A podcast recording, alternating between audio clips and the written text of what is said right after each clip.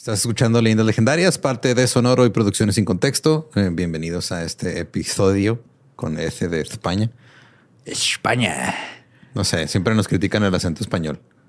¿Quién? Los españoles. No todos, güey. Ah, es que no lo hacemos bien, tío. No. Tío, es que no saben de lo que están hablando. Pues nosotros tampoco. Pues no, no, no sabemos de qué estamos hablando, pero sabemos que hay episodio nuevo. Así que los dejamos con el episodio 170 de Leyendas Legendarias.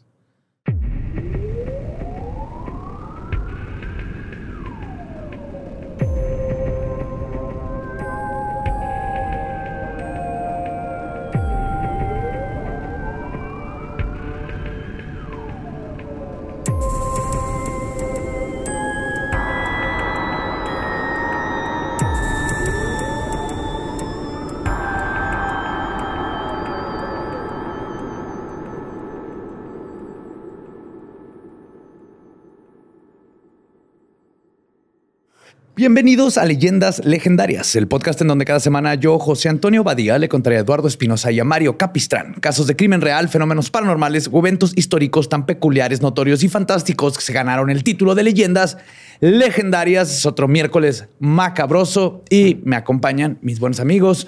A mi diestra, Eduardo Espinosa. ¿Cómo va todo? ¿Qué tal? ¿Todo bien? Todo bien. ¿Qué tal ese concierto? Uf. Yes, yes, yes. Y a mi siniestra, el buen Mario López Borre, Capistrán. Todo bien, muchas gracias. Buenas tardes, buenos días, porque no, Buenos días, tardes, tardes ya. ya. tardes, Tardes ya, tardes ya, tardes noches, nos estén viendo, Ranferi. Mucho gusto en verte.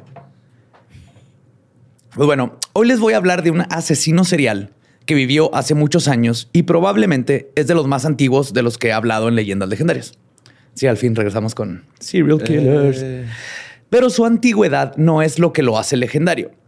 Esta no solo es la historia de un asesino en serie del siglo XIX, sino que es la historia del único hombre en España procesado legalmente como hombre lobo. wow. ¿Y si les dicen hombres lobo en España o tienen otro término que no conozcamos? Es decir, hombre lobezno. En lo ves, ¿no? El can humano. El tío lobo. Os- hoy les voy a contar la historia de Manuel Blanco Rosamanta. Ok. Manuel Blanco, perdón, Roma Santa. Rosa Blanca, ok. Roma Rosa Santa. Manta. Ajá. Sí. Sí, Rosa Manta.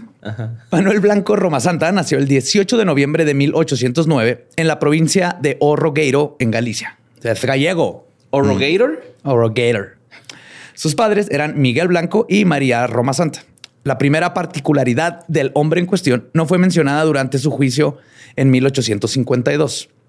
Y la cosa es que él fue bautizado como Manuela Blanco Roma Santa, también conocido como Tendero. Va a tener muchos apodos. ¿no? Ok. Se Van aprendiendo. Como bien sabemos, el género es un constructo social y por eso se le enseñó las labores que hacían las mujeres en la época hasta que tuvo ocho años. O sea, nació, era una niña. Pero en su acta de confirmación encontrada en la parroquia de Esgos, dice que para ese momento Manuela ya era Manuel. Ah, O sea, cuando se confirmó, ya le cambiaron el nombre a Manuel, Ok. lo cual significa que los padres se dieron cuenta de algo inusual, Tenía pena y no lo habían visto. probablemente. De hecho, ay, Ay, bien chiquito, güey. Una tripita así. Como una, su ombligo. Sí, una tripita así rostizada, ¿no? Acá, Bien doradita, güey. pues esto ha llevado a muchos investigadores a pensar que Roma Santa era hermafrodita o tal vez tenía un síndrome adrenogenital, lo cual es una condición genética que limita la producción de hormonas. Y por eso cuando nació, pues sí, no sabían, tal vez si lo estaba muy chiquito y dijeron, ah, es niña. Y luego después se dieron cuenta que no, no era niña. Ah, cabrón. ¿Y esa madre? Sí, también no sabemos qué tanto afectó esto en, en su crianza, pero pues es un factor importante de, de esta persona en su vida. Ok. También no sabemos muchas cosas. ¿Por qué Manuela está orinando parada, no? Así los papás. Ah, es que le regalé una copita de esas para que Qué chido. salga a caminar. Puedo orinar en la pared. que puede escribir su nombre en la nieve. No sabemos muchas cosas de su vida más que por algunos registros, como el que se encontró en el lugar en que lo bautizaron. La mayor parte de su historia la conocemos por su propio testimonio durante su detención, y aquí es donde la cosa se pone spicy. Resulta que, según Manuel Blanco Roma Santa, el joven vivió con un tío llamado Don Genaro. Pero si era su tío, tío, era un güey. Porque nomás así. Pues se dice que era su tío, Don Genaro. güey. Coño, eh, vivía con un tío. Tu tío, un tío. Mi tío, mi el tío, mi tío. Este, y con don Genaro, que durante las noches se escapaban de la casa. Bueno, Genaro se escapaba. Resulta que don Genaro vivía con una maldición. Pues de día era hombre y de noche era lobo. Ok. Según Roma Santa, la maldición también se le pegó a él. Entonces, Lobo y Lobezno se escapaban en noches de perdición que a veces duraban hasta ocho días seguidos. Y la leyenda de Roma Santa decía que después de sus escapadas asesinaba las dos, este, después de sus escapadas y asesinatos, recobraba su forma humana, recordando todo lo que había hecho y por eso los dos se ponían a llorar. Ok. ¿Qué, tío tan más afortunado, no? Su sobrino tiene dos que se puede meter o puede jalar, güey.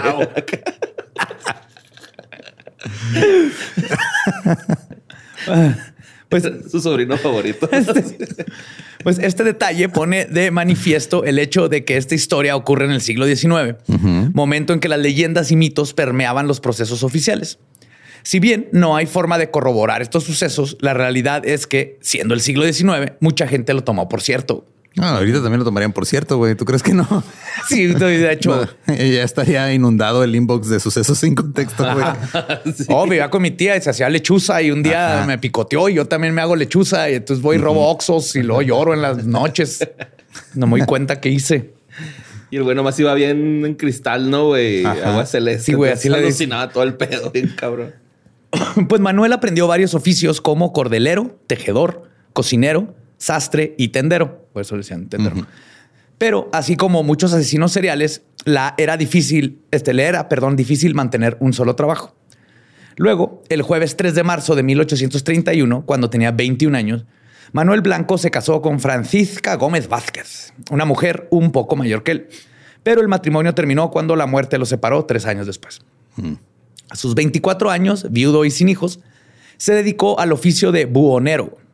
Y no se emocionen como yo, que creí que era adiestrador y creador de búhos. No, no, no, es, un vendedor ambulante de chingaderas. Ah, como trabajar en Sanborns, ¿no?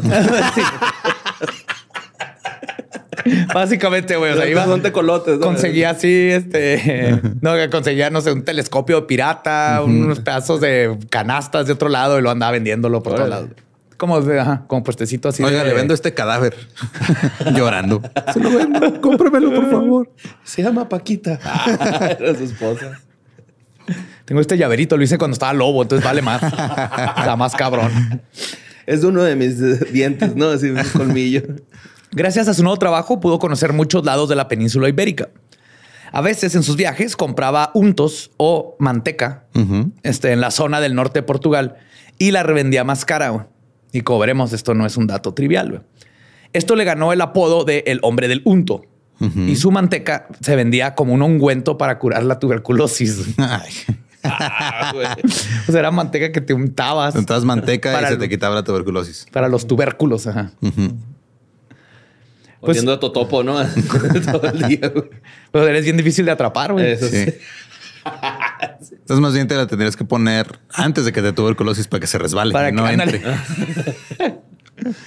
pues anduvo por Galicia, Portugal, León, Asturias y Cantabria. Tal vez le gustaba mucho viajar, pero no olvidemos que esto es algo que tienen común con Israel Keys y vamos a ver que sí. En esta época hay un par de asesinatos de los cuales no estamos 100% seguros que los haya cometido él, pero son interesantes de explorar. Por ejemplo, Tan pronto como empezó su vida ambulante, se corrió la voz de que había asesinado a un criado en Castilla. También se sospechaba que el mismo año en que enviudó mató a Manuel Ferreiro, otro vendedor ambulante que era su compa, y que los dos viajaron a Portugal. Cuando regresó solo del viaje, le dijo a la hora viuda de Manuel que su esposo se había quedado en Portugal y que le había pedido que le regalaran toda su ropa y, este, cosas de valor. Ah, claro. Y tú nomás dices, ay, sí, pues no había manera de corroborarlo. Clásico Ferreiro. Ay, el Manuel. Siempre regalando su ropa. como, mencioné, no hay forma de confirmar que haya sido el responsable de estos dos asesinatos. Pero el 21 de agosto de 1843 sería el momento oficial en que salió el monstruo de Roma Santa y el mundo se iba a acordar. Ese día llegó un alguacil de León para embargarlo porque le debía mucho dinero a otro comerciante. Este alguacil tenía el poderosísimo nombre de Vicente Fernández. Uf. Cabrón. ¿Cómo le hace el verga, güey? ¿Te voy a embargar o podemos eh, llegar a un arreglo? Tú nomás, tú nomás dime. Una foto con Paquita, ¿no? y después de su encuentro con Roma Santa, desapareció, güey. El Chente no se supo nada más. Ah, no mames. Hasta cuatro días después. Fue hallado descuartizado. A lo mejor encontró un buen amor, ¿no? y se ah. olvidó de sus costales de oro. O sea. Ay, güey. Espero que hubiera estado más bonita esa historia, güey. No. Fue hallado descuartizado cerca en de costales. oro. cerca de la provincia de Pardavé, en León. Este asesinato resultó ser muy impulsivo y por lo tanto torpe. Los investigadores no batallaron mucho en tener un sospechoso cuando hallaron un recibo a nombre de Manuel Roma Santa, donde se hacía responsable de satisfacer su deuda. Ok. Entonces primero le firmó como un pagaré y después lo mató. Lo mató. Ajá. Además, muchos testigos habían visto a Vicente Fernández con Roma Santa y muy pronto lo tomaron como su único sospechoso, pero no sería fácil atraparlo. Antes de este suceso, Roma Santa le había pedido la mano a Catalina Fernández. No está relacionada con Vicente Fernández. Ella, sí. Hay como tres apodos y cuatro manueles en esta historia. Apodos, este, apellidos. Ella era una mujer 18 años mayor que él. Ah, cabrón. Ajá. Me gustaban grandes. Sí, no, sí. Definitivamente. A Lobo le gustaban las cougars. Parecía que se había enamorado ahí mismo en León. Pero cuando ocurrió lo de la persecución, se fue por cigarros y abandonó tierras leonesas. Mm. Todavía tenía pensado casarse con Catalina, pero estaba en calidad de prófugo. Y la verdad es que Manuel se comportó pendejamente en todo el asunto, porque solo tenían pruebas circunstanciales en su contra, pero en octubre de 1844 lo terminaron agarrando y lo sentenciaron a 10 años de prisión por rebeldía. Qué terrible cargo. Sí, eres rebelde. A Manuel. ajá, lo encarcelaron por rebelde. Es que no salió con su faldita no de escuela, güey. No sigue los demás. No, él es el alfa. A él lo siguen. Y este pudo haber sido el final de Roma Santa, pero para su fortuna logró escapar de la cárcel. Anduvo de un lugar para otro, manteniendo,se mediante su oficio de untos. Mientras con, todo, entró con toda la, la, manteca del mundo y se resbaló entre los barrotes. Aunque se van a atrapar y no pudieron. Muy escurridizo. Como hurón. Es que se llama, es el único personaje de Family Guy, ¿no? Que siempre estaba lleno de eh, manteca. que es sordo aparte. you can't catch me. No, Así que siempre anda encuerado, lleno de manteca. Es el presidente, ¿no? no. el presidente también siempre anda encuerado, güey. Pues este, pues, este vendía sus untos y se quedaba a vivir en, con familiares. Ok. Finalmente, no pudo casarse con su prometida, pero la verdad es que no le iba mal económicamente. Se decía que Roma Santa no fue un hombre inteligente, pero tenía una característica que le ayudó tanto en su trabajo como en su vida diaria. Como buen sociópata, era una persona extremadamente carismática. Se le describe de la siguiente manera, y cito, le gusta el carácter afable, la palabra comedida y la alegre disposición del tendero a colaborar en cualquier faena, salvo en la de sacrificar animales porque no soporta ver sangre muy bien. Ok. okay. ahí tapándose, ¿no? Bien cabrón. Totalmente. ¿Y el Vicente culo? ¿Y el Chen? Ese no era un animal. ah, pero tiene sangre. No, pero es diferente, güey. Pues no tuvo un potrillo. A lo mejor tiene el lado animal. Y aquí ya empezamos a entrar en el meollo del asunto. En el año 1845, tiempo en el que Roma Santa estaba llevando una doble vida como hombre lobo y vendedor de triques. En esta época este, empezaron a llamarle el caniche. No sé por qué. Caniche, no supe qué pedo. Se estaba quedando en casa de un amigo llamado Andrés Blanco, gracias a lo cual conoció a su siguiente amor, Manuela García. Te digo que hay Manuel, Manuela, Manolete, eran, Manolín. Eran, tocayos. Él se llamaba Manuela. Todo España son tocayos. Con esta relación confirmamos que a él le gustaban mayores porque tenía 10 años más que él. Ok. Entonces sí, sí tu, hipótesis lobo cougar. Yes. y no hablaba así. no coleccionaba tenis y tenía un cuarto para su propio tenis. Yo pregunto. Por un amigo, nomás. no hay datos. No hay datos.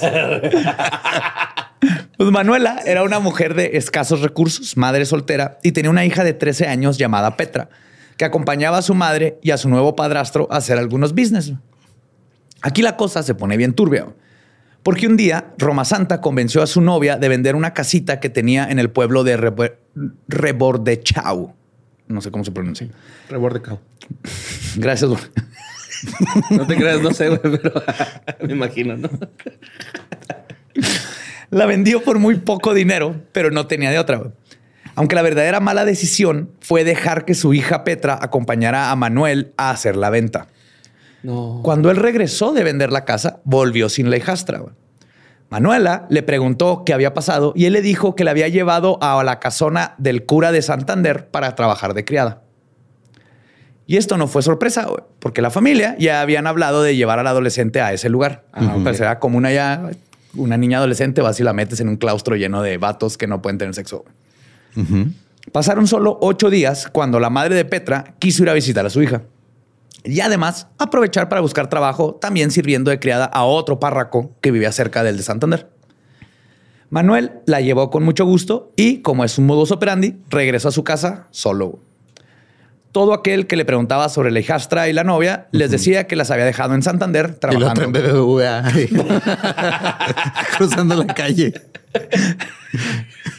Con el párroco Bilbao Vizcaya. Y tu morra, así, ahí está. este man come. No mames. A las hermanas de Manuela también les dijo, les llegó a decir que recibía cartas de ella donde decía que su trabajo estaba poca madre y era lo mejor que le había pasado, güey. Sí, diles a mis hermanas. Ajá. que todo bien. De hecho, que nunca había recibido tan buen sueldo. Wow. Ala, Ajá. Ahí empezaron a sospechar, ¿no? No, sí, en la iglesia, ¿no? De hecho, las hermanas estaban súper contentas por su hermana y no hacían más preguntas. de, Ay, qué bueno que la Manola está a todo dar.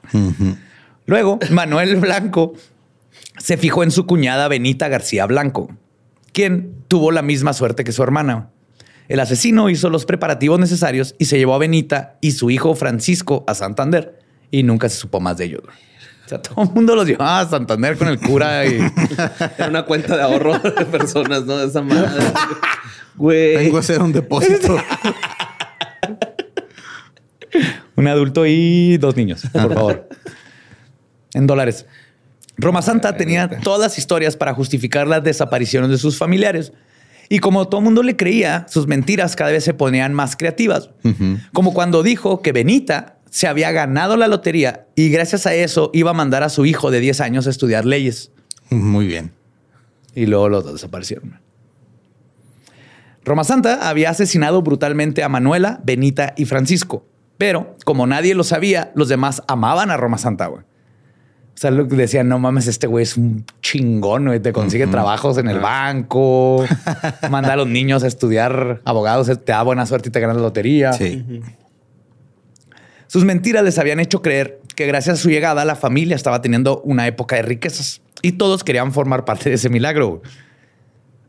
Algunas mujeres de la familia le pidieron a Manuel que les consiguiera un trabajo como a las demás. A Roma Santa se le hacía agua a la boca, pero no pudo convencer a todas las personas de vender sus bienes para pagar los gastos del viaje, porque siempre era su modus operandi. Pero a quien sí pudo convencer fue a Antonia Rua Carneiro, Toñita. la Toñita, Doña Toña, quien encajaba en el tipo de mujer que le gustaba al caniche. Ella era mayor, se le describe como Arrugas, shishis caídas. Acá, ¿no? será marginal, madre soltera, y Roma Santa pensaba que era una mujer confiada. También, a decir verdad, lo que más le gustaba al asesino era que su padre le había heredado un buen patrimonio con un valor de 600 reales, que para esos tiempos era, Era era buena lana. Entonces Manuel le ofreció matrimonio y le enamoró con promesas de llevarla a Castilla para instalar una tiendita y pues, tener una vida cómoda. Vendiendo manteca. Un té. Un té. Sin embargo, en algún momento Antonia le comentó a sus familiares que se iba a ir al pueblo de Ourense para trabajar de criada en casa de un viudo millonario. Parece obvio cómo terminó todo esto, pero hay que decir que Antonia tenía una hija llamada Peregrina de tres años, a quien se llevó Sí, nunca estaba ahí en la casa, ¿no? Andaba por todos lados, güey. pidiendo posada güey, en las casas. a quien se llevó consigo para armar su nueva vida en Ourense y lamentablemente nadie las volvió a ver a ninguna de las dos. Entonces, aunque nadie en la época lo consideró un asesino serial, a falta del término, Roma Santa era uno hecho y derecho. Su modus operandi resultó sencillo y convincente. Persuadió a mujeres mayores para llevarlas a un lugar lejos para matarlas, se quedaba con sus pertenencias, volvía a su casa y repetía la fórmula. Entonces, sí es un asesino en serie tipo como los este, Lonely Hearts. Lonely Hearts, exactamente. O sea, que lo mataba por bienes materiales. Y la verdad es que la mejor arma que tenía Roma Santa era su carisma, su habilidad sobrehumana para convencer, ligar y hacer que las personas lo siguieran voluntariamente a sus destinos fatales.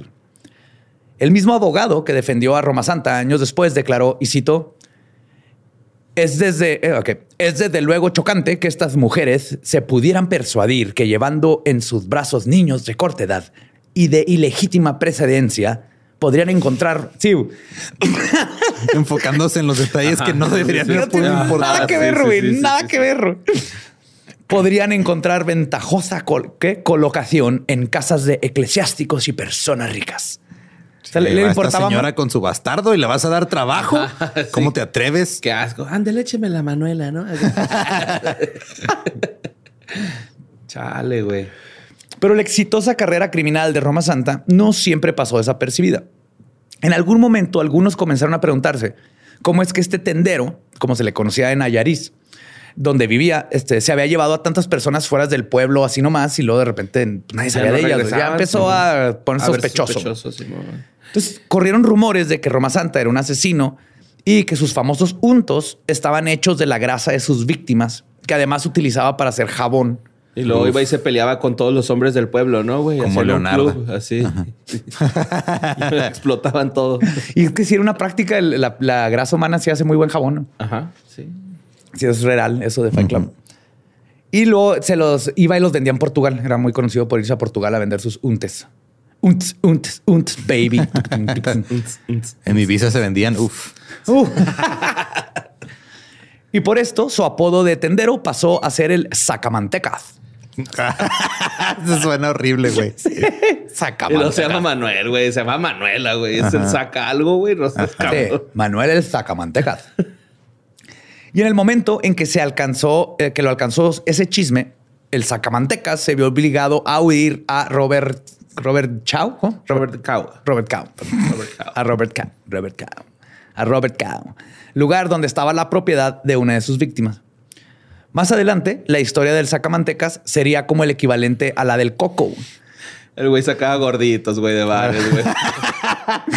Me hubiera sacado, güey. El compa, usted ya está muy pedo, va para afuera. No, porfa, güey. No, va para afuera, compa. ¿Sabe cómo me dicen? ¿Sabe cómo me dicen? Yo sé que tengo las chichis como te gusta, pero no me saques, güey. Te las enseño. Agárrame una, güey. Soy el sacamanteca, no el Vicente Fernández. Eso no va a funcionar aquí. Se voy, yo lo maté. Vale más.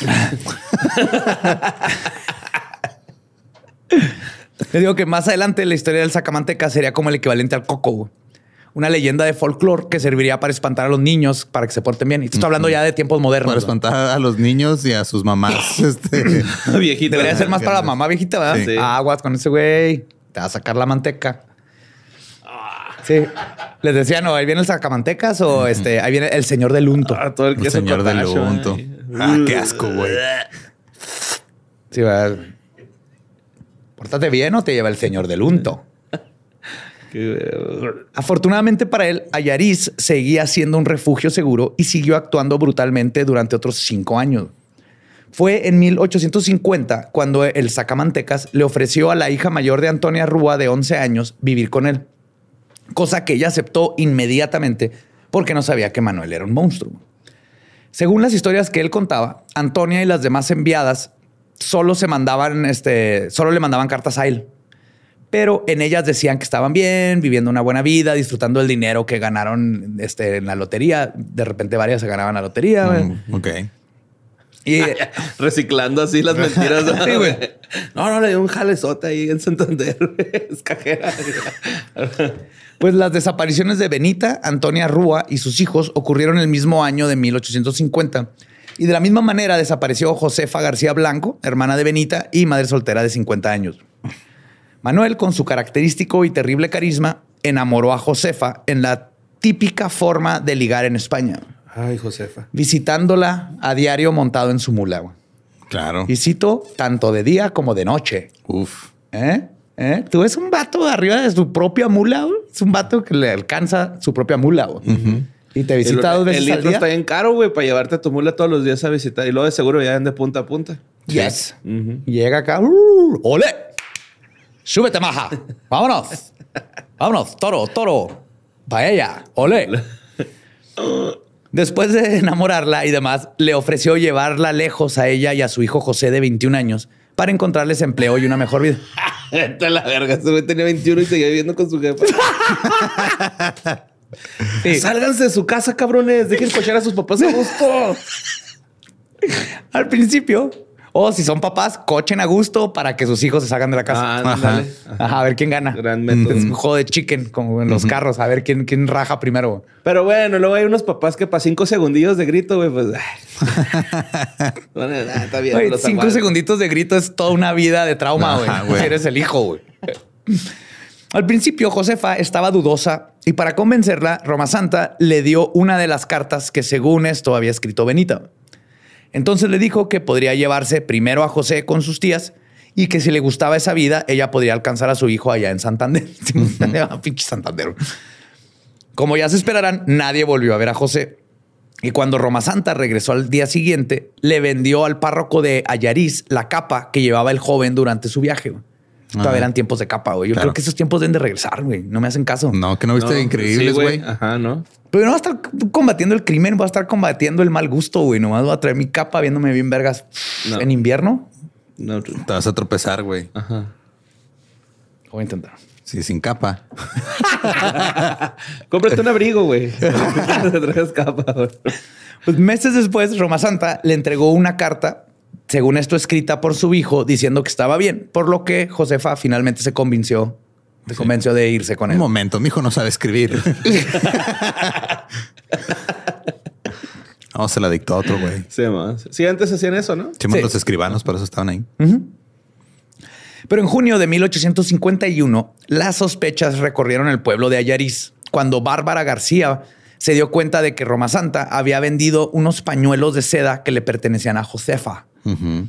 Asimismo, otro hermano de las García Blanco fue un día a casa de Roma Santa, se sentó a su mesa a comer algo de pan, pero se dio cuenta que el caniche estaba cortando el pan con una navaja que pertenecía a Josefa. Ah, la madre. En esa ocasión no dijo nada, pero el tipo le comunicó a su hermana María sus sospechas de que el sacamantecas había asesinado a Benita, Josefa y sus hijos y se había quedado con sus pertenencias, porque no había otra forma. En esos tiempos traías un pañuelo y tenías una capa que duraba toda la vida. Ahí cogías en la capa, te tapabas con la capa, te ¿Ves por qué no la deben capa. devolver las capas? Ajá. No deben de. Te odio. Sí, van a volver. Los rumores lo persiguieron hasta que lo encontraron en Ayariz. Porque mientras esta familia tenía muchas evidencias de sus quehaceres asesinos, en Portugal ya se había creado el mito del hombre do unto. O sea, el sacamantecas. ¿Cómo se dice en, En En portugués. portugués? Eh, Sauca manteca. Hombre do unto. Ah, hombre ya. No, hombre es este. Pelé de, pelé de manteca. Gracias por... No sé, güey, dice hombre. No sé decir filo de puta. ya, güey. Es todo lo que se decía en portugués. Real. Así es como el 20 de octubre, asustado por los dedos que lo señalaban, Roma Santa regresó a Robert de Cow, donde se escondió en muchos sitios para luego conseguir un pasaporte bajo el nombre de Antonio Gómez para poder huir a Castilla. Oye, ya no se convierte en hombre lobo, ¿qué, güey? No, ahorita vamos a ver por qué, güey. Bueno, los- más se, o se menos. los llevaba a Santander y se hacía hombre lobo, ¿eh? Sí, o sea, obviamente los, las mataba cuando se hacía lobo, pero no era hombre lobo, se hacía lobo lobo. ¿Sí me entiendes? Ah, ok. no es como, en las ajá. películas. No era como en Twilight. como Sí, era, Twilight, no era antropomórfico, era como Twilight. Era. Jacob. Era un Jacob, ajá. Simón. De hecho, sí estaba así chaparrito, barbón. Ok. Ah, eso me cae bien. Y le gustaban los bebés. Taylor Lautner. se. Verga, sí. El actor Taylor Taylor. Ah, bien ese actor, güey. Está en pendejo, güey. Lo amo por eso, güey. Pues en junio de 1852, Roma Santa estaba trabajando como segador. Que tuve que googlear qué es esto porque también dije, what the fuck? ¿Alguien que te, te saca los ojos, o qué güey? No, es segador de que sega con Ajá, ese. Con la Hierba o... Ajá, cortador de hierbas. O de cereales, ajá. Simón. en Castilla, pero unos tres vecinos lo reconocieron como el sospechoso de matar a las García Blanco y sus hijos. Es por esto que el alcalde del pueblo donde vivía lo fue a interrogar. Porque en estas épocas los alcaldes también fungían como juez. Claro. Lo dijo, ah, señor alcalde, este, ¿no quiere trabajar en una iglesia ahí en Santander? Hoy soy juez. Coño, bueno, señor juez, ¿no quiere trabajar en una iglesia en Santander? Allá está mi ex y mi excuñada y sus hijos y... Y les bárrete bien. Mejor que aquí de alcalde y juez de esta chingadera. Hombre, les mando un billetote por Western Union. Tío, cuéntame más. Aparte veo que tienes una mula. Este... Pero en este tiempo, este tal Antonio Gómez rechazó obviamente todas las acusaciones. Si yo ni em- siquiera soy él, mire mi pasaporte. Sin embargo, ninguna de sus armas sociales lo salvaron porque el juez ordenó que lo llevaran al juzgado de Berín. Ahí le valió verga. Entonces, el 25 de agosto de 1852, el sospechoso fue interrogado aún más severamente y hasta comenzó a usar ya su nombre verdadero. Primero le sacaron su nombre. Manuela, Manuela. Aquí es cuando la historia se pone más macabrosa. Roma Santa no solo confesó el haber usado un nombre falso, sino que se declaró culpable por los asesinatos. Confesó todo. Sí, güey. Todo, todo, todo. Esto no fue lo más duro de la historia. ¿Lloró? Pues no dice. Yo creo que sí. Yo creo que sí. estaba ahí. No, y, no, y eso no es lo peor de todo. ¿Saben la cantidad que le subía de precio a la manteca? Eso era el verdadero crimen. Se los vendía al triple de lo que me costaba a mí. Este, les digo, aquí es cuando la historia se pone más macabrosa. Roma Santa no solo confesó el haber usado un nombre falso, sino que declaró, se declaró culpable de los asesinatos. Y esto no fue lo más duro de todo, pues los interrogadores se horrorizaron al escuchar que Roma Santa también formó parte de actos caníbales. What? Junto con otros dos cómplices de quienes no se pudieron, no pudieron encontrar. Es que no sé, güey, yo neta, güey, o sea, yo jamás le haría daño a una persona, pienso. Pero si ya lo chingué, o sea, ya lo maté, pues ya estando ahí, güey, ¿no? O sea, una fileteadilla a la nalguilla, al muslo. A ver a qué sabe, güey. Ya, o sea. A la pues rachera, güey. Sí, pues ya, ya, ya, ya, ya la cagué, güey. O sea, ya lo maté. ya la cagué. Sí, pues preste, güey, ¿no? A ver a qué sabe, güey. O sea, pues ya. Creo que, que sí cuenta como te la mamaste todavía más, ¿no? Hay cosas peores que matar a alguien, güey. Sí, güey. Hasta canibalismo, necrofilia. Güey, mataste a Salinas de Gortari, güey. Así. Ajá. Te van a encerrar y te van a verguiar en el en, ahí en bueno, la cárcel. Sí, a ver, pues, ser el güey que comió una nalga de Gortari, te estaría. La nalga Gortari, claro. filet, filet de Bernal Filet de Gortari. Sí, así como que ya, nomás, ya me antojó, ¿a qué sabes la maldad, güey, no? O sea, sí. Saladita. Ay, güey. Pues contó, le empezó a contar todos los detalles de su vida hasta lo de la maldición, maldición licántropa que sufría su familia. Básicamente, su defensa fue que desde que se convirtió en hombre lobo, Roma Santa se había dejado llevar por una vida de crímenes brutales, alimentándose de la carne de sus víctimas. Que tienen que tomar en cuenta que es un pinche narcisista sociópata y no sabemos qué tanto esto es verdad. Sabemos que sí mató a las personas, pero Además de confesar haber matado a las hermanas García Blanco y a sus hijos, aseguró que no había utilizado ningún arma más que la fuerza brutal de hombre lobo. Qué bonito, güey. Tío, las maté con mis patitas. mis patitas y mis fauces de lobo. y les soplaba y les soplaba y se caían. Se caían, tío. Todas. Me disfrazaba de abuela. y les decía, véngase a la cama, hermano. Venga a la cama, maja. Súbase, súbase. Hoy en día esta historia sería desmentida rápidamente, pero estamos hablando del siglo XIX, por lo que todos los rumores que creó Roma Santa fueron tomados en serio e incluso se compusieron romances inspirados en él. Sí, la luna llena sobre París. Eso pasó, pasó en París, por. Pero es que viajaba un chingo, güey. Nomás en España. Bueno, en la península España ibérica. Portugal. Igual y sí llegó a Francia, no sabemos. Ibérica es marca de... Ah, no es mantequilla. Iberia, Iberia, Iberia, Iberia, Iberia. Es el secreto para que la rosca de chingón, güey, no se me olvida, güey. Sí, no puedes ver paellas de Iberia. ah, el borre víctima del marketing.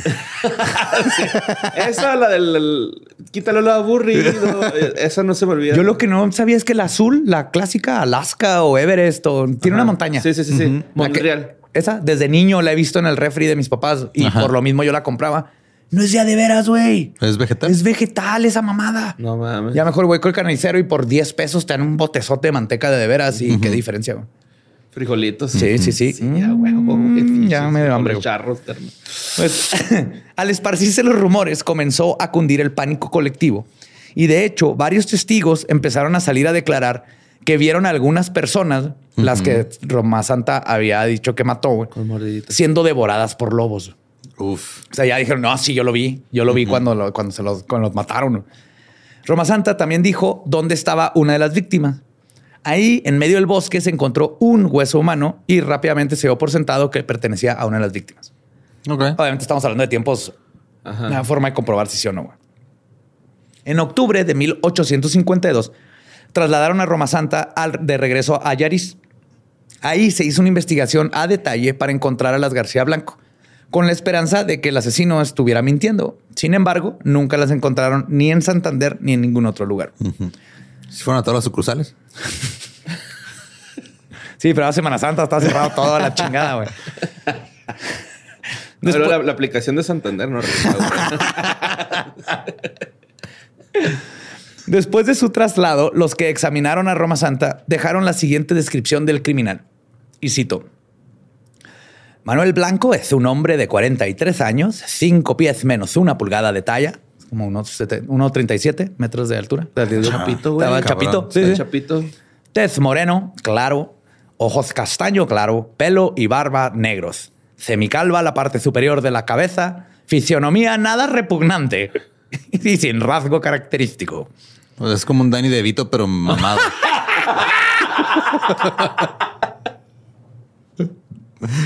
No mames. Acabas de cambiar esta historia en mi cabeza. Su Wow. único delito era vender carros inservibles, güey.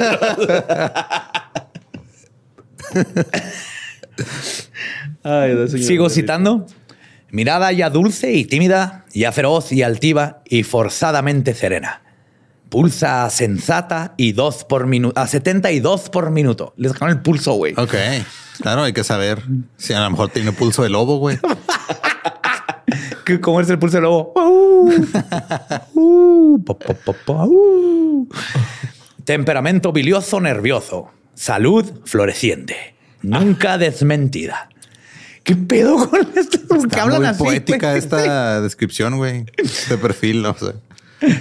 Pues muchos testimonios de su juicio, sin saber las particularidades del nacimiento de Roma Santa, pensaron que tenía rasgos marcadamente femeninos.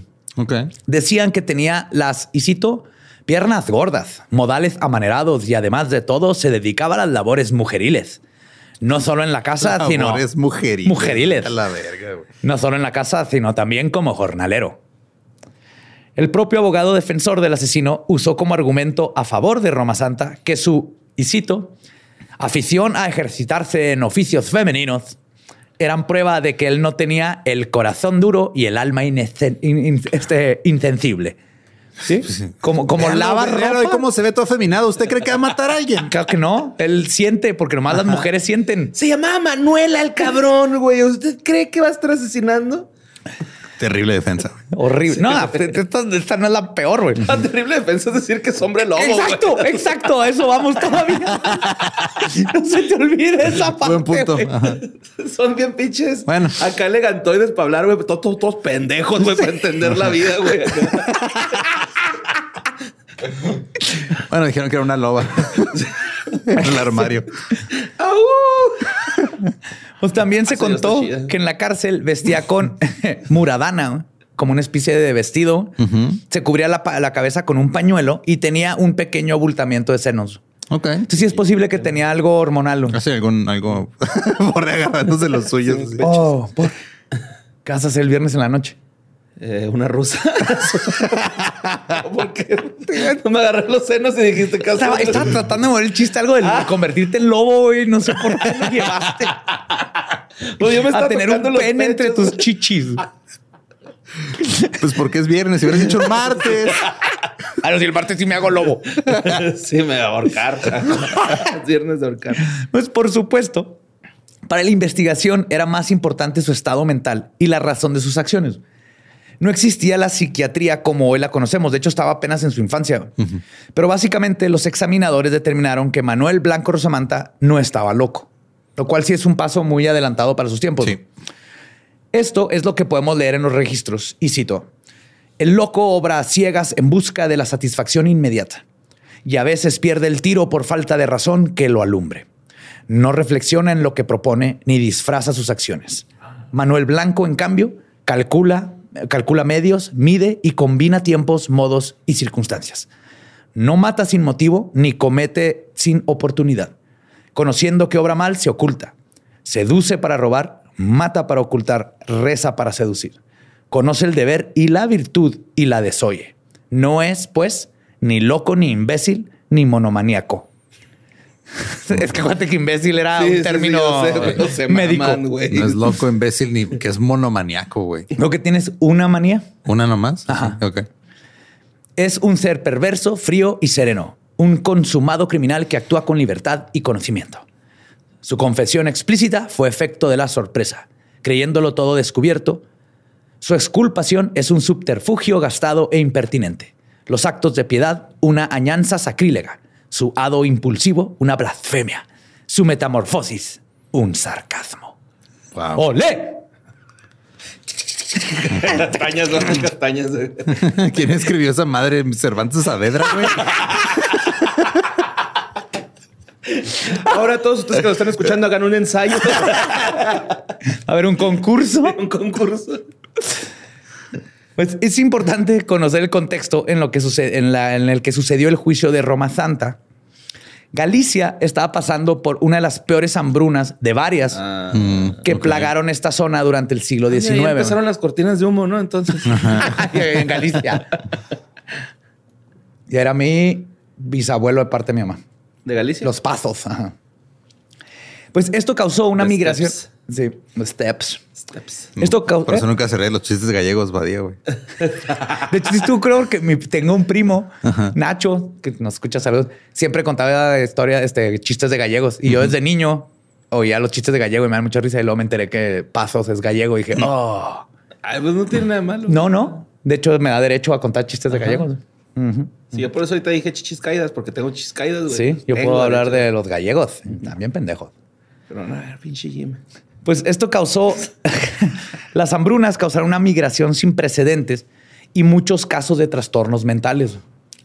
Por eso habían muchas mujeres solteras, había mucha gente, pues, no, no había comida, tenías que sobrevivir como pudieras. Entonces toda, el- toda Galicia estaba metida en un desastre este, humanitario bien culero.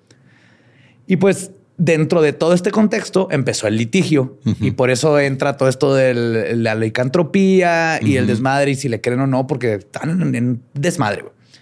Y pues el litigio quedó plasmado para siempre en la, cla- en la causa número este, 1778, volumen 32, como el caso legal del hombre lobo, así se llama. Ok. El único caso de este tipo en la historia de España, pero aún así, el caso se basó en una defensa basada en la licantropía. Durante el juicio, Roma Santa tomó el estrado y contó sobre la primera vez que se transformó. ¿Qué? Imagínense a Dani de Podría haber matado gente, pero jamás me cagué en la cama. Yo soy un buen chico, tío. Soy un muy buen chico. Miren cómo muevo la cola, tío. Que vamos a imaginarnos a Dani De Vito diciendo esto. La primera vez que me transformé fue en las montañas de Couso. Me topé con dos lobos feroces. De repente caí al piso y comencé a sentir convulsiones. Rodé tres veces. Y unos segundos después me convertí en lobo. Me fui a merodear con los otros dos lobos por dos o cinco días, hasta que regresé a mi propio cuerpo. Como Riz, ¿no? Cuando estás en una jauría de perros, güey.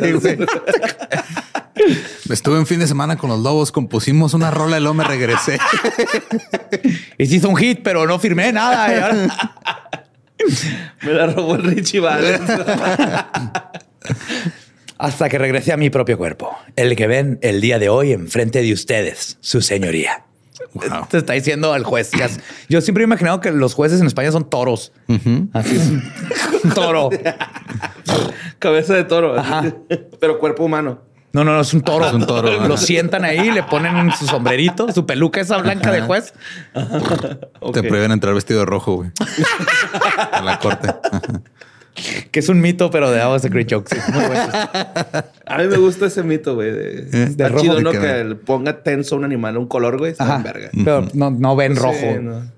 Sí, o sea, lo que los pone tenso es que están siendo asesinados para el entretenimiento, más que nada. Lo que los No, pone no- tenso es un hombre en leggings con diamantina, güey. Con un camel Con toe el- bien marcado. Con, ay, lo que decir, con el pene todo, no sé hasta dónde se lo meten para que quepa allá adentro. Con una capa, haciéndoselas de pedo. Pues Es que claro güeyes tienen tripita, así como Manuel. y además son los huevos, por eso hace un camel toe, güey. Claro, por eso tienen que hacer esas cosas para demostrar su brillo. Sí. Por eso traen la espada en la mano, güey. No la vaina. pierna. Se llama vaina. Ah, la vaina. Este, ¿dónde quedé? Así, su señoría. Pero ahí no acaba la historia. Sigo citando. Los dos lobos se vinieron conmigo. Ah, Pero, cabrón. Qué bonito orgasmo, ¿no?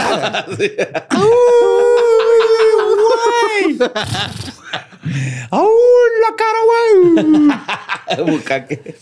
Pero, pero los, los que yo creí que también eran lobos, luego se transformaron en humanos. Eran de Valencia. Eran Paco Palencia. ¿Qué otro güey jugó en Valencia? No sé, güey. Uno se llamaba Antonio y el otro Don Genaro. Don Genaro. Don Genaro. Ellos también estaban maldecidos. Atacamos y nos comimos a varias personas porque teníamos hambre. Esa fue su defensa. Ok. Ok, conoció a Antonio y Don Genaro. Y ¿Que no Don. Genaro era su tío? Sí, era su tío, ¿no? ¿O es otro Genario? Por eso digo que era un tío, era un güey nomás. Tal vez era un güey, ajá. Nah, yo digo que sí era su tío, güey. Porque su tío fue el que se lo pegó. Ujú.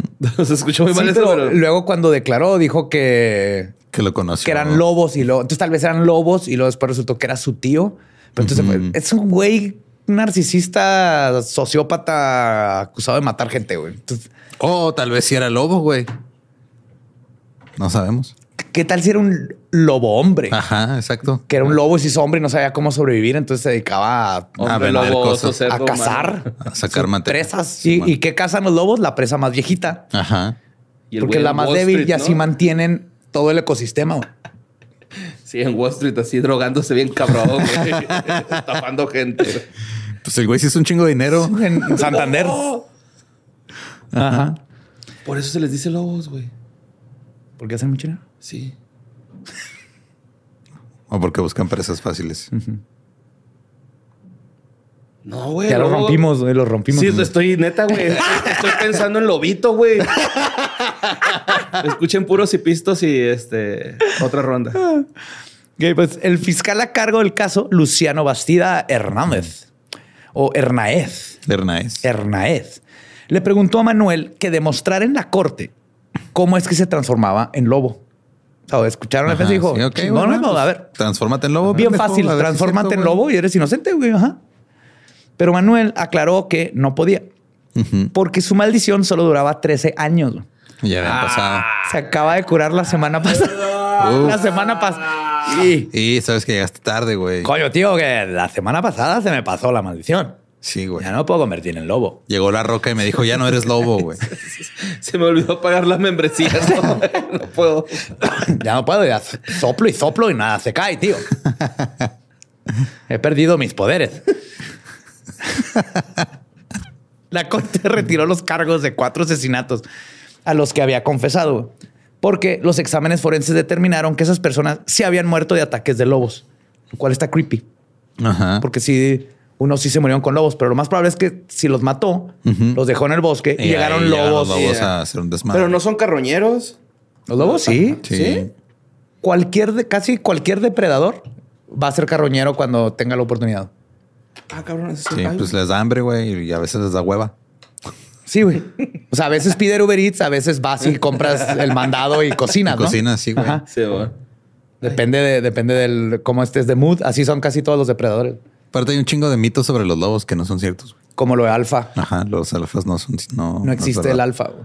De hecho, por lo general es papá y mamá, patriarca y, y, Y matriarca. y matriarca, y entre todos tienen diferentes posiciones. Lo que sí sé es que sus aullidos son como huellas dac- dactilares, güey. O sea, son únicos y e irrepet- Irrepetibles. irrepetibles.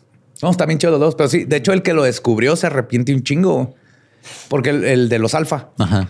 eso lo descubrió en un santuario de lobos Ajá. y asumió que había como un líder y lo puso. Y ahorita no solo que está mal biológicamente, Sino sino que- se, se convirtió como en un término de, Ajá. de crossfitters y, y vatos acá que Ma- "Ah, del tienes que macho ser el alfa, alfa, sí. güey. Ajá, güey. Tú eres beta o Pero, por sigma". ejemplo, sí, gorila, ¿no? Alfa.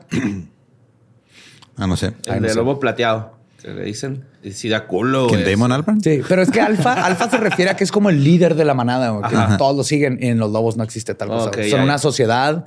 Digo, por lo general tienen así papá y mamá, los más grandes, los liderean a todos y así. No hay un alfa que todo el mundo, uh, no hay un Leonidas. Ujú. Ok. Ajá. Au. Este, pero el- estos cuatro dijeron que no, pero sí fue encontrado culpable de los otros ocho. Ok. Y es así como el 6 de abril de 1853 se determinó que Roma Santa sabía diferenciar entre el bien y el mal y fue declarado culpable por los asesinatos de Manuela García, su hija Petra, Benita García, su hijo Francisco, Josefa García, su hijo José, Antonia Rúa y su hija, hija Peregrina. No mames. Por eso, el 6 de abril de 1853 sentenciaron al hombre lobo a pena de muerte por garrote. la verga. Sí, güey. Garrotazos. A garrotazos, güey. Al parecer. la- Sí. No se les había ocurrido otra forma de matar a alguien, güey. En el mundo tenían hachas, te cortaban la cabeza, güey. Francia estaba ahí investigando la guillotina. Estos güeyes. hacha sin mango. Simón. Ah, Pártele la madre con un garrote. Trucutú, ven. Así no llega Trucutú. Pero aquí no acaba toda la historia, güey. verga, Sí. güey. Imagínate, güey, vas a ir y va a llegar un güey. Está bien culero, con un güey. caso de madera, güey, te va a pegar en la Te cabeza. cagas para- de miedo, güey, en ese güey. momento. Pero digo, aquí no acaba la historia. Un profesor de electrobiología que vivía en Inglaterra, yes. Sí, los que inventaron la medicina para la migraña. Ya. Las pulseras esas de. La de equilibrio. Sí, güey. Conocido Pero como. se sirve, güey.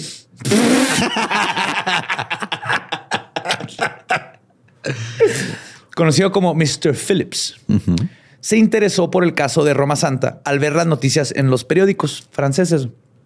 Así que le escribió a José de Castro y Orozco, el ministro de Justicia de España, y le explicó que Manuel estaba sufriendo de una monomanía conocida como licantropía y que por lo tanto no era responsable de sus acciones, pero que él lo podía curar con hipnosis. Entonces está como que está bien y está mal. Ajá. o sea, dijo, es- este, este güey está mamando, entonces deja hago otra mamada para sí. Pero sí dijo, él sí tiene un trastorno mental. Sí. Licantropía. Es por esto que el gobierno de la reina Isabel II emitió una carta para suspender la ejecución. Pues los estudios de Mr. Phillips podrían no solo cambiar la sentencia de Roma Santa, sino incitar un descubrimiento científico sin precedentes. Ok. No se sabe a ciencia cierta quién era este tal Mr. Phillips, pero se cree que fue el científico francés Joseph Pierre Durand de Gauche. Ah, Simón. Ajá, entonces Joseph Pierre Durand de Gauche era un investigador, El José Pedro. básicamente, sí. Pepe Pedro. Pepe Pedro. El Pepe Pedro Pepe Pedro. era un investigador que ayudó a llevar al hipnotismo a su cumbre a mediados del siglo XIX. Había estado exiliado en Inglaterra, pero luego regresó a su natal Francia con el seudónimo Mr. Phillips. Por eso asumen que es el mismo Mr. Phillips. Digo, ¿cuántos Mr. Phillips, eh, hipn- hipnotistas, psicólogos existen? Como tres mínimo. Y de, pero de hecho, güey, sus estudios sobre la hipnosis fueron luego retomadas y desarrolladas por Freud. Ah, mira. Entonces, si era así como empezaba ahí el desmadre, pero también eso habla mucho de Freud. Freud está muerto. Sí, nomás estamos así citando datos. güey. hoy es hoy. Pero aún y con el intento de probar la licantropía, al final la corte decidió no hacer válida esta petición, argumentando que Roma Santa no estaba loco, pero su sentencia se redujo a cadena perpetua. Ok. Entonces no lo agarraron a garrotas. No. No. Pero le pusieron cadena, güey, literal, por el resto de su vida. Llegaba un güey y lo molestaba, Sí, güey. así como que agarraba una piedra del suelo, ¿no? Y el güey, ¡ah! Llegaba un gallo y lo agarraba a garrotazos, güey. Y lo iba corriendo hasta donde terminaba la cadena, güey. Oye, hijo, vengo a darle tu sentencia.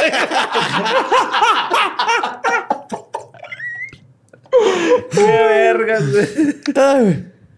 Pues después de esto se sabe que el hombre lobo de Alariz, Ayariz, fue trasladado a la cárcel de Celanova. Pero no existen registros que nos digan qué pasó con él. Algunos suponen que murió pocos meses después de su llegada y según dos artículos de periódico de esos Le dio tiempos. parvovirus. No lo dejaban cagar, güey. Le hacían así con los dedos, entrelazaban los dedos para que no cagara.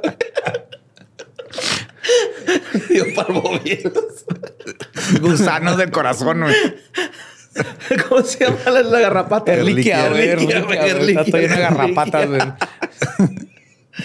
Ay, güey. Se dice que murió de cáncer del estómago el 14 de diciembre de 1863. Ok. Entonces sabemos que murió en la cárcel. Nomás no, no sabemos de qué. Pero pues sí hay dos artículos que hablan de que el famoso hombre lobo murió de cáncer en el estómago. Entonces asumo que este es el más correcto. Increíble. Y nunca sabremos lo que estaba dentro de la cabeza de el caniche. Pero algunos investigadores cuentan que la leyenda de que era un hombre lobo no nació por la falta de ciencia o las supersticiones. Verán, los lobos estaban relacionados a personas violentas, feroces y lujuriosas. Y bien sabemos que Manuel Roma Santa era esas tres cosas. De esta forma, como las fábulas de Esopo, la historia del hombre lobo tenía una función social y pedagógica, pues esta obra de ficción le permitía a los civiles entender que existen violadores, asesinos y otros seres terribles entre nosotros. Entonces fue también parte de, ok, vamos a sacar esta historia para que empiecen todo el mundo a tener cuidado. Además, Galicia en esos tiempos tenía muy arraigada la idea de la existencia de los hombres lobo. Según su folclore, el séptimo hijo de un séptimo hijo podía salir normal o lobezno. Ok. Ahora, para saber si el niño era normal, había que revisar adentro de su boca y encontrar la imagen de la rueda de la Santa Catarina. What the fuck? yes. Si olías al chichón, era cachorro. Primero que nada, ¿qué es la rueda de la Santa Catarina? Con Una rueda de carreta, güey. Ok. Ah, Sí, sí, sí, es un símbolo religioso. Yo lo que nomás le le huelen las manitas y si huelen a chetos, así como a quesito. Sí, sí, sí, Sí, es es lobo, güey. ¿no? Sí, es lobo cachorrito. Si lo agarras del cuello y lo, lo cargas y no llora, es de raza, güey. Como eso. Lobo Pendejada puro. Eso, ¿verdad, güey? No, Sí, es una pendejada. Yo también me la creía de niño, güey. Pero sí te decían. pobrecitos los perritos. Claro, güey, y no tiene nada que ver. Entonces, le revisas y tiene, si no tiene, este, si tiene la rueda de Santa Catarina, normal. Este, si no la tiene, es un hombre lobo. Ahora, pero Sí, tranquilo, no sé, pues. tranquilo. O sea, ahorita vas a llegar a la casa Y vas a y a Baby Tupac le vas a revisar, güey. Sí, si por no tiene la rueda de Santa Catalina, güey, no te preocupes, todavía hay solución. güey. Yo creo que sí es hombre lobo, porque es buen perro, mi chavo, güey. O sea, te va. Si ese es el caso, güey, la persona maldita se convertiría en lobo, quitándose la ropa y dejando su casa a medianoche todos los viernes.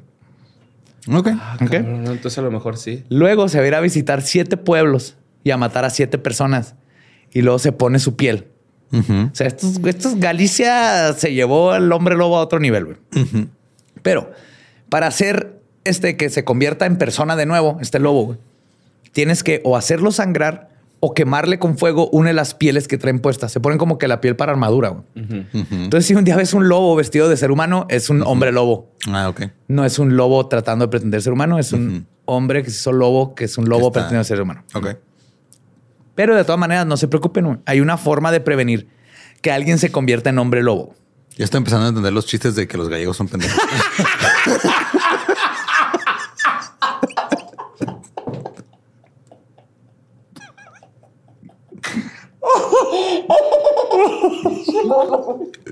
Me estoy viendo bien cabrón, güey. no mames. Pero no se preocupen, hay una, hay una forma de prevenir que alguien se convierta en hombre lobo aun cuando ya sabes que es hombre lobo. Ok. Necesitas que uno de sus hermanos, de por lo menos 16 años, se haga su padrino de bautismo y confirmación. ¿Qué? Mames, güey. Ok. En el caso de que el hombre lobo no tenga hermanos, aún hay solución. Pero es más terrible, en mi opinión. Te compras unos cookie crisps. ¿no? Cookie crisps. No, no, no. Para mí, esta solución es más terrible que la maldición de convertirte en lobo y matar gente. güey. Te tienen que bautizar con el nombre de Beito. Vieito. Vieito. Vieito. Vieito. Y con eso se detiene la transformación. Ok. ¿Qué? Entonces no era Danny de, de viejo. Era Dani Vieito. Dani de Vieito. Con B grande. B-I-E-I-T-O. wow. Y pues no sabemos si Roma Santa fingía cuando dijo ser hombre lobo para que lo declararan loco o si realmente su- se creía sus historias. Pero sí podemos entender por qué la población general lo consideró como un monstruo nacido entre humanos. Y justo este caso, aunque se haya tratado de una defensa basada en la licantropía, irónicamente, se considera uno de los casos en donde se perdió la oportunidad de legitimar la psiquiatría. Era posible que Manuel estuviera sufriendo de un trastorno verdadero, o sea, si tenía algún tipo de trastorno mental, ¿no? y muy posiblemente de un trastorno de personalidad antisocial mínimo. Ok. Pero en esos tiempos se le daba más valor a la posibilidad de una maldición que te convierte en hombre lobo que a una legítima examinación psicológica de una persona. Sí. La Ahora te da esa era- maldición y te pones a vender embutidos. güey. El lobo de food. Y de hecho, Saludo a Fran Evia. y de hecho, ahora se sabe que la licantropía clínica es en efecto un trastorno mental real. güey. Y de hecho, creen que tiene que ver con el, el, este. Lóbulo frontal. No, no, no, el córtex. La corteza. La cerebral. corteza cerebral. Ajá. Les voy a hablar un poquito más de eso en lo que no quedó. Pero eh, al parecer tiene un, un, este, es fisiológico donde empieza el problema. Ok. Y esto, este, la licantropía clínica es cuando el paciente cree que es o se ha transformado en un lobo o algún otro animal no humano. Indudablemente estimulado por la superstición, una vez generalizada de que la licantropía es una condición sobrenatural en la que los hombres realmente asumen la forma física de hombres lobo u otros animales. Y curiosamente es más probable que la ilusión ocurra entre las personas que creen en la reencarnación y la transmigración de las almas. Ok. ¿Qué, qué específico está eso? Ajá, o sea, hay- no, no hay muchos casos, pero sí suficientes para saber que esto es a thing, esto es algo que pasa. Y en la mayoría de, mayoría de ellos tienen esta idea. güey. Entonces ahí eh, tiene que ver cómo cambiaría el alma de un animal y se te mete a ti. güey. De hecho, y cito, por lo general se considera que una persona adopta la forma de la bestia de presa más peligrosa de la región. El lobo o el oso en Europa y el norte de Asia, la hiena o el leopardo en África y el tigre en la India. China, Japón y otros lugares. En Asia, este, en Asia, perdón. Pero también se mencionan otros animales. Tanto la superstición como el trastorno psiquiátrico están relacionados con la creencia en espíritus guardianes de animales, como tu tótem, el mío, que es el búfalo. El mío el capibara. Ajá. Sí, a huevo. Vampiros, toteísmo, brujas y hombres lobo. El folclore de cuentos de hadas y las leyendas de muchas naciones y pueblos muestran evidencia de creencias licántropas. De ahí viene también, por ejemplo, el skinwalker y el nahualo.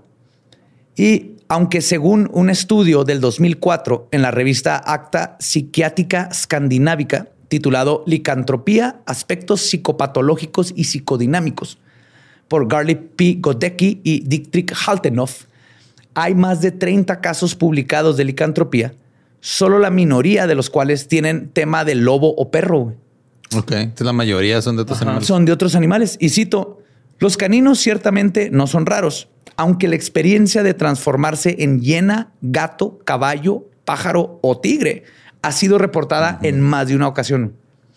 En algunos casos se ha informado de la transformación en ranas e incluso abejas. Ah, cabrón. Ajá. En algunos casos, Sí, pues B-movie, ¿no? De esos. Ah, Bien zumbado. Bien zumbado. Eso tienes, eh, espero, güey, porque una abeja queriendo con un ser humano, Ajá. eh, asumo que era un vato antes. En Japón, la transformación en zorros y perros es habitual. Y un estudio de caso de 1989 por el psiquiatra T.R. Denning describe cómo un individuo informó de una transformación en serio, experimentando un cambio de humano a perro, a caballo, finalmente a gato. Beast Boy es real. Sí, es una canción, ¿verdad? es un güey de los Titans, güey. Perro, gato, niño, perro, gato, caballo. Pues fue caballo, perro, caballo, gato, antes de, re- de regresar a la realidad de la existencia humana después del tratamiento. Ajá. Y también hay informes de personas que experimentaron la transformación en un animal que solo aparece como, y cito, no especificado. Ok. O sea, algo sobrenatural Sí, o ajá, un- unicornio. Qué bonito. Sí, los unicornios los montas sentados en su cabeza, güey. Sin capa. abre- No, mejor lo dejas libre, ¿no? ¿Por qué te montas ahí? El unicornio te En un escoge a ti, borre. Pegaso estaría chida, güey. Acá volando. Ahí te guacho, pinche No, las Manuel. cacas, güey. Pero las cacas, nadie está pensando en las cacas del Pegaso. No, pues le enseñas a cagar en el suelo, güey. No cuando esté volando. Técnicamente siempre va a cagar en el suelo. O sea, no se queda arriba. Se llama Bueno, o gravedad. sea, que, que se separe en el suelo y ya cague, güey. Le puse una cajita con arena. Ajá, sí. Pues ah, nunca sabremos si Manuel era uno de estos casos, de estos, perdón, estos reales, ah, estos raros pero reales casos de la psiquiatría. Pero podemos quedar tranquilos de que en estos tiempos la psiquiatría ha logrado establecerse como una invaluable herramienta para atrapar y diagnosticar este tipo de monstruos. Y lo mejor de todo es que por siempre viviremos con la información en nuestra cabeza de que España mandó matar a un hombre lobo a garrote. Yeah. no mames. ¡Ole! Esa, yes. Qué bonito. Pues venga esa mano, amiga. Chingón, güey. Pues está vergas esta historia, ¿eh? Me gustó mucho, güey. Gracias, Está muy gracias. chistosa, güey. Está muy chistosa. Digo, salvo, del, salvo los 12 cadáveres eh, Sí, sí, pero- terribles. ¿Hubo muertos en el... Ah, ¿De nuevo muertos? Es que los gallegos. Sí, pues sí. Sí, las víctimas está culero, pero está raro acá. Que en esos tiempos se podía uno zafar así de una, una pena de muerte, ¿no? O sea, diciendo, soy hombre lobo, güey, acá. Ajá, o vampiro. Soy bruja y no fue mi culpa, se me metió el demonio. Ajá. Cosas muy raras. Sí. Pero pues síganos en todos lados como arroba leyendas podcast para cosas más raras. A mí me encuentran en todas las redes como ningún Eduardo. Ahí me encuentran con Mario López Capi. A mí me encuentran como El Va Diablo. Nuestro podcast ha terminado. Podemos irnos a pistear. Esto ha sido palabra de Belzebú. Dale borrete a tronar la vejiga, güey.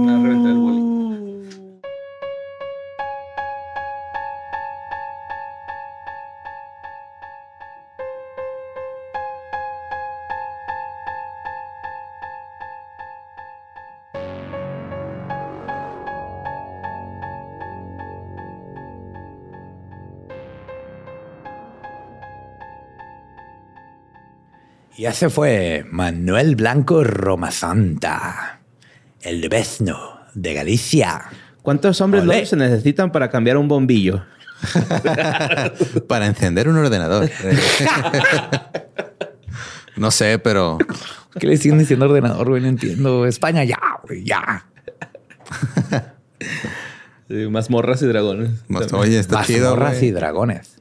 Mazmorra suena como, no sé, a mí, o sea, suena más creepy mazmorra que calabozo para mí. Yo nada más escucho más morras, Ah, claro. más mujeres. Ajá. Necesitamos más mujeres. Pero en calabozo esta- también se calabozo. escucha como calabaza. Mazmorras, calabaza, ¿qué prefieres? Calabaza. Sí, son buenas. Gran fuente de vitamina y minerales. Yes. y de lámparas para Halloween. Claro. Y la verde, esa con rajas y queso. Uy, no Uh, no, no, no. Así, las rebanas, sal, pimienta, aceite de oliva. Bueno, primero aceite de oliva para que se le pegue sal y pimienta y luego al asador así directo. Ay, es un también, manjar. Es un manjar. Sí.